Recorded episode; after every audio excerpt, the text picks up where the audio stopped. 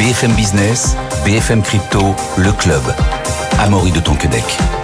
Bonjour à tous, c'est le club BFM Crypto. Soyez les bienvenus. Crypto et infraction. Qu'en est-il vraiment? On va avoir les réponses aujourd'hui, en tout cas je l'espère. J'ai le plaisir de recevoir pour en parler Akli Lecoq. Bonjour Akli. Bonjour. Vous êtes ingénieur informatique au commandement cyber du ministère de l'Intérieur, spécialisé sur les cryptoactifs hein, et on parlera justement de tout ce que vous faites. Valentin Demey sera avec nous dans quelques instants, directeur des contenus chez Crypto, c'était CEO de Cube3. Trois actualités aujourd'hui. La secrétaire du Trésor américain Janet Yellen appelle à plus de régulation hein, pour les cryptos. On va en parler, surtout qu'il y a les élections américaines qui arrivent en, novembre de, cette année.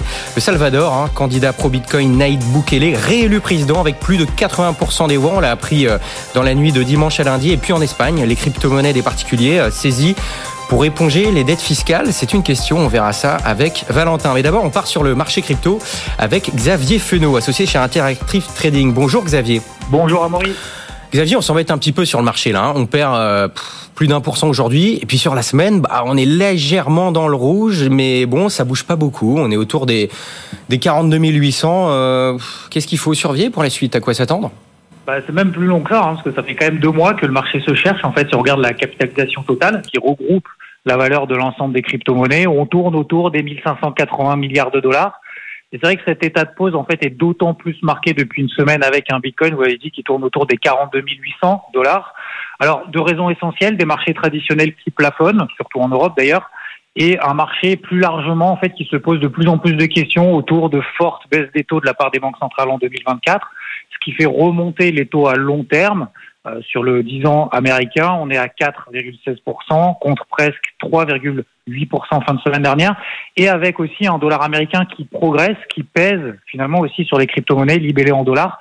Alors la bonne nouvelle, c'est que cet étau de compression finalement sur Bitcoin s'inscrit après une impulsion haussière, donc chaque repli est considéré par le marché comme une opportunité d'entrée, ce qui permet finalement de renforcer la pertinence de ce qu'on appelle des supports. Alors sur Bitcoin, support extrêmement solide, 40 000, 41 000 dollars. Support intermédiaire à 42 000 dollars. Et pour relancer une dynamique positive, il y a un petit plafond vert qui s'est euh, constitué juste en dessous des 44 000 dollars. Et c'est le franchissement de ces 44 000 dollars qui ouvrirait la voie en fait au plus haut de l'année vers 49 000. Donc aujourd'hui, en fait, on est vraiment dans une logique défensive, hein, même sur nos opérations à court terme. Il faut être patient et à l'affût du prochain sursaut de volatilité, même s'il y a quand même quelques altcoins hein, qui essayent euh, chacun à leur tour de partir seul. Je pense à Link, par exemple, qui a pris 25% en une semaine. Donc je rappelle, hein, sur Bitcoin, 42 000, 44 000 dollars, ça ce sont vraiment les deux bandes clés à mettre sous étroite surveillance, dont la sortie bah, devrait nous permettre d'avoir plus de volatilité et donc d'opportunités. Bon, eh bien, Xavier, on va, on va surveiller ces bornes. Hein. On surveillera ces bornes dans les, dans, dans, les jours et semaines qui viennent, en espérant que ça bouge hein, vers le haut, si possible. Merci beaucoup, Xavier Fenot, associé chez Interactive Trading. Bonne journée, bonne soirée, Xavier. Tout de suite, on fait les actualités avec euh, Valentin Demey qui est avec nous euh, en FaceTime. Euh, bonjour Valentin. Valentin, il y a la, la secrétaire du Trésor américain, je le disais, Janet Yellen, qui appelle à, plus de régulation sur les cryptos, et ce depuis notamment la, chute de la plateforme FTX. Elle persiste hein, cette semaine, notamment à l'occasion du rapport annuel du, du Conseil de stabilité financière des États-Unis. Oui, on aura euh, définitivement euh, eu tous les chapitres ces derniers mois, ces dernières semaines. On a eu euh, la SEC qui a fait beaucoup d'annonces et désormais c'est de nouveau euh, Janet Yellen qui prend position. Alors le sujet c'est toujours le même, c'est-à-dire que on est dans l'inconnu totalement euh, réglementaire aux États-Unis avec euh, les actifs numériques. Il y a eu FTX il y a quelques années, un an et demi maintenant, euh, qui a jeté un froid sur cet écosystème. On a eu un, un, peu de redoux ces derniers mois, ces dernières semaines, avec l'approbation par la SEC des ETF spot Bitcoin. Et de nouveau, on est dans ce flou, on est dans cette interrogation. Faut-il serrer de nouveau la vis sur les actifs numériques? Et effectivement, c'est ce que veut Janet Yellen. Elle dit le Conseil est concentré sur les actifs numériques et les risques liés, par exemple, au mouvement de panique sur les plateformes d'échange et les stablecoins, qui sont potentiellement une vulnérabilité pardon, euh, sur des actifs numériques et qui, du coup, pourraient entraîner une panique un peu globale sur d'autres actifs, puisque les stablecoins sont et le seront de plus en plus ce pont entre la finance euh, décentralisée, entre les actifs numériques et la finance euh, traditionnelle. Donc il peut y avoir, mais c'est pas nouveau, hein, encore une fois, une peur euh, de domino qui, qui embraserait l'ensemble des marchés. Évidemment, pour l'instant, on n'y est pas. Les États-Unis ne savent pas exactement comment se positionner vis-à-vis des actifs numériques. C'est pas nouveau. On verra s'il y a vraiment un, coup de, un coup de, serrage de vis réglementaire. D'autant que hier ou avant-hier, je crois, euh, que Coinbase s'est un peu amusé au, au côté États-Unis à appeler au vote euh, les détenteurs d'actifs numériques euh, aux États-Unis euh, au vote pour les primaires qui se tiennent en ce moment dans les différents États des États-Unis pour voter pour des candidats pro-crypto ou en tout cas un peu plus au fait des enjeux et arrêter donc ce flou juridique et, réglementaire qui, persiste et pour lequel on vient encore de mettre une pièce dans le box. Oui, absolument. Aux États-Unis, on voit que les cryptos, en tout cas pour les cryptos, il y a une bataille qui est à la fois réglementaire et politique. Hein. On a le Parti républicain qui a plus plus de soutien, euh, qui soutient de plus en plus hein, l'écosystème crypto. Et à l'inverse, le Parti démocrate qui, euh, qui lui durcit le ton, hein, euh, qui sont notamment détachés de, de l'écosystème, après que SBF, hein, un soutien historique du Parti démocrate, ait été mis en examen. on part tout de suite en Espagne, Valentin, en Espagne, où les crypto-monnaies des particuliers pourraient servir à éponger les dettes fiscales. Oui, euh, c'est un texte qui est passé la semaine dernière à Maury euh, euh, et qui, a, qui pourrait faire grand bruit, fait un peu de bruit en local, mais il fallait être un petit peu proche des actifs numériques ou du Web3 pour s'en rendre compte. Effectivement, le Trésor autoriserait à collaborer avec les serait autorisé pardon, à fournir euh, euh, des informations liées aux services euh, d'actifs numériques et aux crypto-monnaies. Je cite, hein, jusqu'à présent, seules les banques et les caisses d'épargne ainsi que les coopératives de crédit pouvaient collaborer avec le Trésor. Désormais, les plateformes devront aussi le faire. Les plateformes, c'est donc celles qu'on utilise tous les jours pour investir en, crypto-monnaie, qui sont concernées en France par tout ce qui est PSAN, qui seront concernées demain par MICA, donc la réglementation continentale européenne. On verra quelle quel euh, cadre ça peut avoir. En tout cas, l'amende pour dissimulation de comptes crypto et pour euh, euh, fraude s'élève à un montant important, c'est jusqu'à 20 000 euros hein, pour des dissimulations de, crypto-monnaies que prévoit ce, nouveau texte et effectivement d'avoir un regard plus insistant sur la manière d'aller les saisir auprès des contribuables espagnols. Donc ça peut faire un peu peur. Pourquoi ça fait peur? Parce que ça faisait pas forcément peur pour les comptes bancaires ou en tout cas c'était plus euh, c'était plus euh, admis parce qu'on le sait bien les actifs numériques et la crypto en général c'est pour reprendre possession euh, sur sa monnaie reprendre mm. possession sur ses actifs donc savoir qu'on est dans la même possibilité qu'un compte bancaire qui pourrait être gelé ou saisi euh, sur des plateformes centralisées, ça inquiète. Ça donne du crédit de nouveau euh, à la détention pour propre avec des clés Ledger notamment ou toute autre chose similaire qui permet vraiment hein, de sortir les cryptos euh, de, des plateformes, empêcher potentiellement une saisie, mais on n'est pas sûr parce que encore une fois, si en fonction de comment peut-être interpréter le texte, on pourrait aller chercher jusque là, mais surtout, ce qui est certain, puisqu'on en parlait juste avant, de se protéger des faillites de plateformes. Elles devraient, je l'espère, et c'est même certain, être moins nombreuses avec MICA et toute la réglementation qui se met en place. Mais pour ces deux raisons, la détention en compte propre sur ses propres clés euh, devient de plus en plus important et prend de plus en plus euh, de sens. Mais en tout cas, c'est vrai que c'est inquiétant pour les Espagnols qui croient en cette euh, technologie et en cette philosophie. Mmh. Effectivement, les cryptos, ça peut faire peur. Il y a beaucoup de fantasmes autour de, cet écosystème et on va voir tout de suite hein, avec Acli que effectivement il y a des infractions dans les cryptos. on va faire le point sur tout ça. Euh, quel type d'infraction, à quel niveau. En tout cas, euh, pour ça, je suis, je suis ravi de vous recevoir hein, avec Lecoq. Je rappelle, ingénieur informatique au commandement cyber du ministère de l'Intérieur, spécialisé donc euh, dans les cryptoactifs. Alors, on va faire un peu en gros un, plan en trois parties, c'est-à-dire on va devoir déjà dans un premier temps les, infractions qui peuvent être préexistantes mais qui sont facilitées par la crypto, mhm. puis ensuite les infractions nouvelles qui sont nées grâce à la crypto et après bah on va voir des chiffres si on en a, et puis faire un peu le tour, quels conseils on pourrait donner aux gens et quelle est la suite pour euh, sécuriser ce, Web3. Mais alors d'abord, pour commencer, effectivement, euh, c'est quoi, euh, à CLI, les infractions déjà existantes, mais qui sont facilitées par la crypto? Alors typiquement, il y a une forte proportion d'infractions, en tout cas qui font appel aux technologies de registre distribué, donc aux actifs numériques ou cryptoactifs, peu importe comment on les appelle, euh, notamment les escroqueries. Euh, pour les escroqueries, en fait, euh, Auparavant, on pouvait passer sur de la monnaie numérique ou utiliser de l'argent fiat classique. Aujourd'hui, il y a une forte proportion d'escroqueries qui recourent notamment au stablecoin je pense par exemple à l'arnaque au sentiment, la fausse romance. Donc vous êtes sur une messagerie, une messagerie chiffrée ou une application mobile. vous discutez avec quelqu'un qui en réalité est dans un dans un dans un ancien casino au Cambodge, quasiment dans une situation d'esclavagisme et qui doit euh, en gros euh, récolter euh, de l'argent qui sera demandé à la personne qui croit en cette fausse romance en actifs numériques et en l'occurrence souvent en USD Tether. ça c'est typiquement une infraction donc de l'escroquerie voilà escroquerie au faux sentiment qui existait avant et qui est facilitée par les cryptoactifs. voilà. Donc on a également tout ce qui est ransomware. Les ransomware en fait, bah bloquer des données euh, dans un système, euh, un serveur informatique d'une entreprise, ou comme on le voit aussi de plus en plus, euh, les élus locaux, je pense aux élus locaux, aux hôpitaux, qui se font bloquer leur, leur serveur. Bah, au lieu de leur demander de l'argent fiat, on va leur demander du bitcoin. Et pourquoi justement passer par les cryptos plutôt que de passer par, par, par de, des fiat tout simplement? Alors il y a effectivement cette euh, un peu ce que disait Valentin que je que je salue euh, cette euh, cette idée que globalement c'est numérique et puis c'est nouveau donc les autorités ne, ne, comprennent pas et ne, ne, ne, savent pas très bien comment ça marche et on va pouvoir entre guillemets perdre la trace euh, sur du Bitcoin d'abord, après avec des mixeurs. Euh, pourquoi pas après euh, cumuler tout ça avec Monero Alors là, justement, c'est un sujet parce que on dit, on dit souvent que bah voilà, la plupart des, blockchains sont publics que justement la, crypto, bah, c'est beaucoup, beaucoup, beaucoup plus traçable que du cash.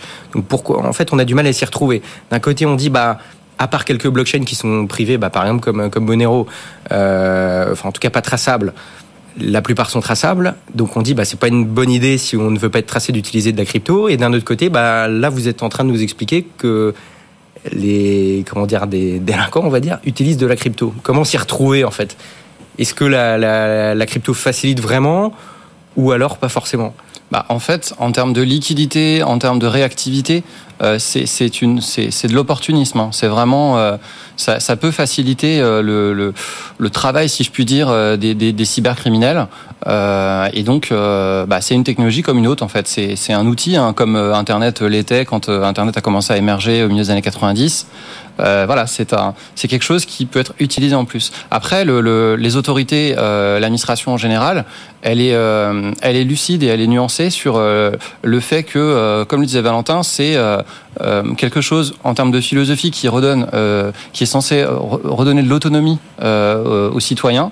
et bah, dans les derniers chiffres qu'on a au niveau mondial, qui sont proposés par des sociétés privées, j'en cite plusieurs, comme ça, il n'y a pas de, lézard.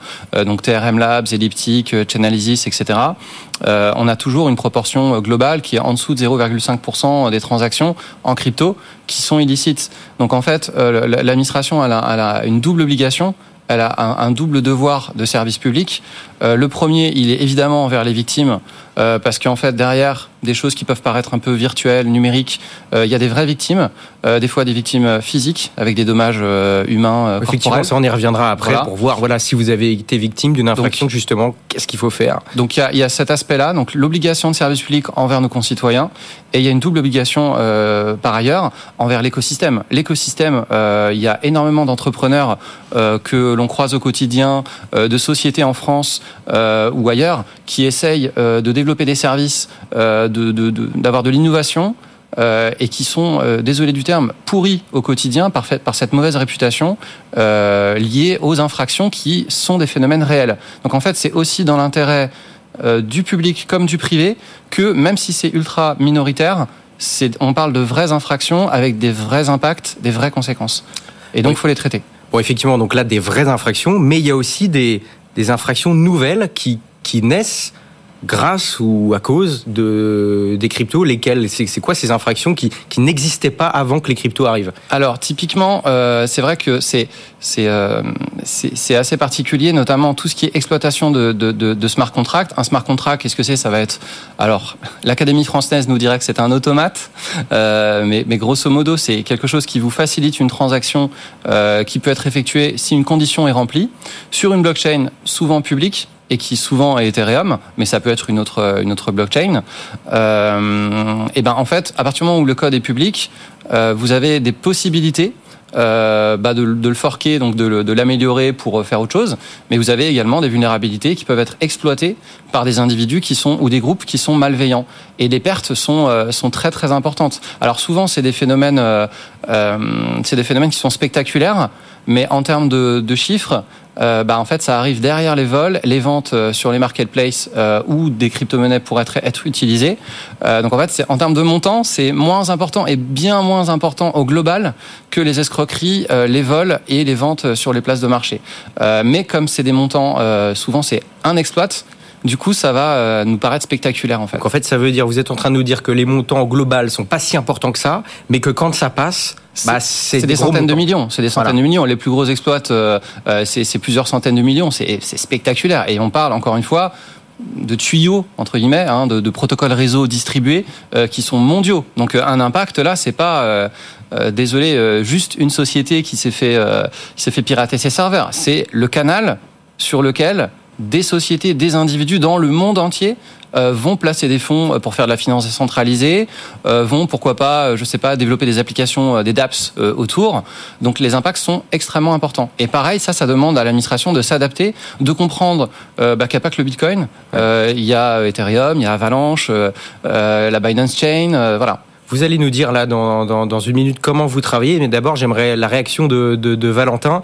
effectivement, ce que nous dit Acli, Valentin, c'est qu'au global, les chiffres de la criminalité à travers la crypto sont pas si importants que ça, mais quelque part ça ternit quand même l'image. Hein. Vous qui êtes aussi un acteur du, du, Web 3, notamment à travers Cube 3, comment est-ce que vous voyez les choses Est-ce qu'il y a encore beaucoup de préjugés là-dessus?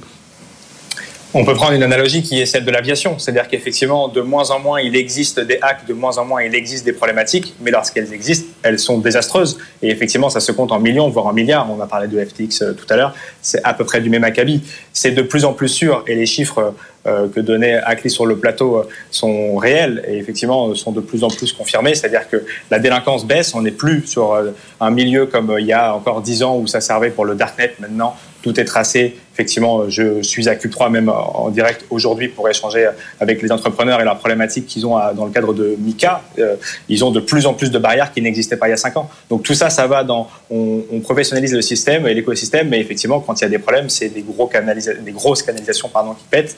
Et effectivement, il y a toute la problématique se déverse. Maintenant, je trouve que grâce à ces travaux, grâce à la réglementation, et c'est problématique dans tous les secteurs. Oui, c'est compliqué pour les entrepreneurs de euh, s'approcher de cet écosystème, mais ça sera de plus en plus avec Mika, avec euh, tout ce qu'on sait déjà sur ce plateau, puisque 2024-2025 sera une grosse année réglementaire, certes, mais a priori, ça sera pour le légitimer davantage. Et ceux qui pensent que c'est encore la monnaie du darknet, et ceux qui pensent que c'est encore une crypto-monnaie qui pollue pour rien, ont de plus en plus euh, de tort à pouvoir tenir ces arguments puisqu'ils sont de moins en moins vrais, les chiffres le montrent, et la croissance de cet écosystème, avec des exemples très concrets de nouveaux programmes, de nouvelles entreprises et de nouvelles mesures, montrent que cette image est, est désuète au possible et qu'il faut s'actualiser. Bon, maintenant, maintenant qu'on a dit ça, qu'il que y a effectivement une criminalité qui passe par la crypto, mais encore une fois, c'est des chiffres qui sont, quand on, quand on remet ça en son contexte, sont pas si importants que ça. Comment est-ce que vous, travaillez au ministère de l'Intérieur pour justement réduire au maximum cette criminalité? Comment est-ce que vous tracez ces infractions? C'est quoi votre quotidien? Alors déjà, il y a depuis de plusieurs années, hein, pour pour certains et certaines depuis même longtemps, euh, il y a euh, bah, des, agents publics euh, qui travaillent au quotidien euh, dans toutes les administrations euh, sur le sujet et qui connaissent bien le sujet. voilà, c'est des agents qui s'appellent Anne, Félix, Amel, Robin. Alors justement, ces voilà. agents qui connaissent bien le sujet, c'est-à-dire que le, le Web 3, bon, c'est encore assez, il y, y, a encore assez peu de spécialistes dessus. Est-ce que c'est des gens qui travaillaient déjà dans la gendarmerie, déjà au ministère de l'Intérieur, ou alors c'est des gens qui viennent d'ailleurs et qui ont été recrutés justement pour leurs compétences spécifiques au Web 3 Il y a un mélange, j'ai envie de dire les deux, mon capitaine. Euh, il y a des gens qui viennent du secteur privé, euh, par exemple, qui, travaillent pour des néobanques et qui seront recrutés euh, euh, par une administration. Il y a des gens qui ont passé des concours de la fonction publique euh, après être sur Linux depuis 20 ans comme moi. Euh, voilà, il y a un peu de tout. globalement, le commandement cyber donc du ministère de l'Intérieur, c'est un service central donc qui met en commun les forces entre quatre administrations, donc la DGSI, la police, la gendarmerie et la préfecture de police de Paris. L'idée, c'est de mettre en commun justement tous ces moyens humains et matériels sur le numérique pas uniquement hein, sur la crypto, hein, mais la crypto, c'est vrai que c'est un sujet qui est notoire et qui, qui, fait beaucoup parler. Oui, évidemment, on parle de crypto, mais il n'y a pas que la crypto. Là, on est dans une émission plutôt spécialisée Web 3, donc on en parle. Mais évidemment, il y a tout un autre travail qui est fait. Mais là, effectivement, on parle de cybercrime en général et dont la crypto. Euh, et donc, on met en commun ces, ces, ces forces pour faire de l'appui euh, opérationnel euh, aux différentes euh, administrations. Euh, donc il y, y, a eu des réussites hein, euh, déjà. Euh, je pense à la police sur le, le rançon judiciaire Hive. c'est des, des, policiers de Bordeaux qui ont, qui ont fait une arrestation importante au mois de décembre. L'année dernière, la gendarmerie a saisi près de 20 millions de, d'euros de, de, d'avoir sur la plateforme Bislato qui faisait du blanchiment issu de rançon logiciels euh, et euh, d'escroqueries diverses et variées. Ça fait combien de temps que vous travaillez sur la cybersécurité du Web 3 Enfin, que, que, qu'en tout cas, le, euh, l'État, là, le ministère de l'Intérieur, en l'occurrence, travaille sur ces sujets et essaie de... Encore une fois, ça fait de longues années. Euh, il y a toujours un, biais euh, de, la société civile, puisque la société civile, en fait, elle attend une réponse bah, souvent en tant que victime. Quand elle va porter plainte, elle va porter plainte dans une brigade de gendarmerie, une brigade de police, alors que en fait, le, les personnes qui sont, on va dire, en pointe sur le sujet souvent, mais pas tout le temps, hein. il, y a, il, y a, des experts aussi locaux, euh, souvent c'est des personnes qui sont dans les services centraux, donc ceux de la police, de la gendarmerie ou des douanes ou de Tracfin, et ces services centraux n'ont pas vocation à, à, à étaler euh, leurs connaissances au quotidien. Et bien justement, demain, j'ai une, une infraction sur les cryptos. Je suis victime d'une arnaque ou autre qu'est-ce que je dois faire? C'est quoi les conseils que vous donnez pour ça? Alors, la première chose, c'est de déposer plainte. Il faut déposer plainte. Alors, quand on dépose plainte, euh, il faut savoir que le travail euh, des officiers de police judiciaire, euh, que ce soit des gendarmes, des policiers, en fait, le, travail est toujours sous le, sous le contrôle et sous l'autorité du magistrat. Hein. Donc, on, a, on, a, on a vraiment des conséquences ou un classement de l'affaire en fonction de ce que les magistrats auront décidé. Hein. Donc, mais c'est très important qu'il euh, y ait d'une part euh, l'utilisation euh, de la, de la pré-plainte en ligne et ensuite se déplacer en commissariat de police ou en brigade de gendarmerie en fonction de son lieu de résidence ou de, de, de ses convenances. Mmh. et on peut également, en plus de déposer plainte ou avant, on peut également faire des signalements. Euh, il y a la plateforme cybermalveillance.gouv.fr qui permet euh, de faire des signalements euh, et de pouvoir être orienté sur le bon service à utiliser. c'est vrai qu'on parle souvent, on, parle des signalements de contenu illicite avec Pharos, des différentes plateformes sur les escroqueries de cartes bancaires avec Perceval ou Thésée qui sont des dispositifs qui sont en ligne. mais c'est très important de, pouvoir commencer à pouvoir comptabiliser euh, vraiment ce qui se passe. On a aujourd'hui euh, un, travail euh, d'amélioration à faire en termes de statistiques, puisque comme je vous ai expliqué, typiquement à rançon logiciel, bah, l'infraction j'ai envie de dire, bête et méchante au niveau pénal et au niveau d'un logiciel informatique qui va être utilisé. Euh, L'infraction, c'est extorsion et atteinte à un système de traitement automatisé. Il n'y a pas de case rançon. Euh, et donc pour ça, il faut euh, que bah, l'administration mais c'est ça, c'est plutôt sous le contrôle du législateur. La loi pénale aussi puisse être adaptée pour qu'ensuite l'administration s'adapte sur le long terme. Et pour ça, justement, euh, il y a notamment une association qui a été créée, une association loi 1901, qui a été créée fin 2023. Donc il y a quoi? Il y a deux mois à peu près, euh, qui s'appelle la Ligue pour la sécurité dans le Web 3. Est-ce que vous, vous, pouvez nous en dire deux mots? Alors, euh, euh Valentin l'a rappelé, pour les acteurs, c'est très important de pouvoir travailler main dans la main avec les régulateurs. Donc aujourd'hui, il existe la DAN, donc qui effectivement permet de, de, faire avancer les choses des différents acteurs de, de l'écosystème. Euh, l'idée, c'était d'avoir une association euh, qui puisse se concentrer sur les sujets typiquement de cybersécurité, euh, donc les exploits de smart contracts, euh, les draineurs euh, qui vous euh, vident votre portefeuille parce que vous avez fait une signature. Sur des sujets très techniques Web 3. Voilà, sur des sujets très techniques, de mettre en commun les ressources du, de la société civile et euh, dans cette association, donc, qui est en construction, mais avec des acteurs notoires de l'écosystème, hein, il y a Flowdesk, Binance, euh, Kramer-Levin, euh, il y a des élus locaux qui ont été dans des cabinets ministériels avant. Donc, tout le monde a... vous, vous rejoint, les gens y ont, voilà. y ont intérêt en fait finalement. Et le, le commandement cyber du ministère de l'Intérieur, donc voilà, ce, ce, ce, service central euh, chargé d'appuyer un peu tous les enquêteurs en France, euh, donc qui est dirigé par le général Husson, euh, a un siège euh, comme membre d'honneur dans cette association, qui permettra peut-être aussi de, mettre en place des dispositifs de prévention, euh, des messages clairs, des messages simples. Euh, attention à votre à votre site, hein, vos, vos, vos, 12 mots, vos 24 mots, qui vous permettent d'accéder à votre portefeuille. ne téléchargez pas n'importe quelle application. portez plainte, vraiment, encore une fois, portez plainte. Si vous portez pas plainte, il n'y aura jamais de statistiques et on ne saura jamais euh, où on en est réellement en France. Euh, parce qu'aujourd'hui, comme je vous ai expliqué, on a bah voilà, des, des agrégats euh, statistiques faits par des sociétés privées. Et le mot de la fin, il nous reste 20 secondes. Si vous avez un message à faire passer, de quoi vous auriez besoin potentiellement pour aller plus loin dans votre travail au quotidien Est-ce qu'il vous manque des moyens ou vous estimez qu'aujourd'hui, il y a, vous avez les, les outils nécessaires pour travailler? Euh, Valentin essaie de nous dire quelque chose. il s'est mis en mute. Valentin. Je, je, Valentin, il y a 10 secondes, Valentin. Dépêchez-vous. Ah, ah, ça c'est Valentin est, censuré. Ah, ça y est, il est, voilà. il est, censuré. Non, Valentin, dis-toi. Dites-nous. Non, je, je dis, j'espère que ce n'est pas que pour les statistiques à clic que tu demandes à porter. Ah, ça coupe, ça coupe, ça coupe. Bon. Non, l'idée c'est de pouvoir fournir une réponse. Euh, il y a une réponse euh, en termes de en termes répressifs, donc une réaction. Euh, et avant ça, il y a vraiment un devoir de prévention, de formation aussi de toutes les administrations, que ça redescende entre guillemets du niveau national au niveau régional et au niveau local. Au niveau local, il y a des efforts importants qui ont été mis en œuvre par la police, la gendarmerie déjà depuis plusieurs années. Et euh, ces dispositifs ont vocation à s'améliorer sous l'impulsion du commandement cyber euh, du ministère de l'Intérieur. Eh bien, le message est passé. Merci beaucoup d'avoir été avec nous, Akli Lecoq. Hein, je rappelle, ingénieur informatique au commandement cyber du ministère de l'Intérieur, spécialisé donc sur les cryptoactifs. Valentin Demey était avec nous depuis Cube3 à Angers, directeur des contenus chez Crypto. C'est donc CEO de Cube3. Merci messieurs. Euh, merci de nous avoir suivis. Bonne journée, bonne soirée. À demain, 15h. BFM Business, BFM Crypto, le club.